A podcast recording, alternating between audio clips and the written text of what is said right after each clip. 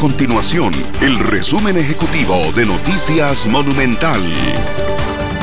Hola, mi nombre es Fernanda Romero y estas son las informaciones más importantes del día en Noticias Monumental. Los hospitales San Juan de Dios, Calderón Guardia, Guapiles y el Nacional de Niños fueron señalados en una reciente auditoría de la Caja Costarricense de Seguro Social por el poco control de las vacunas e insumos médicos durante la pandemia. Este viernes se realizó el acto de colocación de la primera piedra del edificio habitacional Torre Los Yoses, cuya construcción generaría 500 empleos directos y al menos 1.200 indirectos. La noticia llega en momentos en los que el país posee una tasa de desempleo del 20% y 488 mil personas se encuentran en la búsqueda de oportunidades laborales.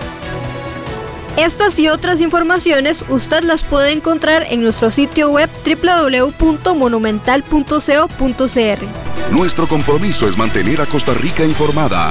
Esto fue el resumen ejecutivo de Noticias Monumental.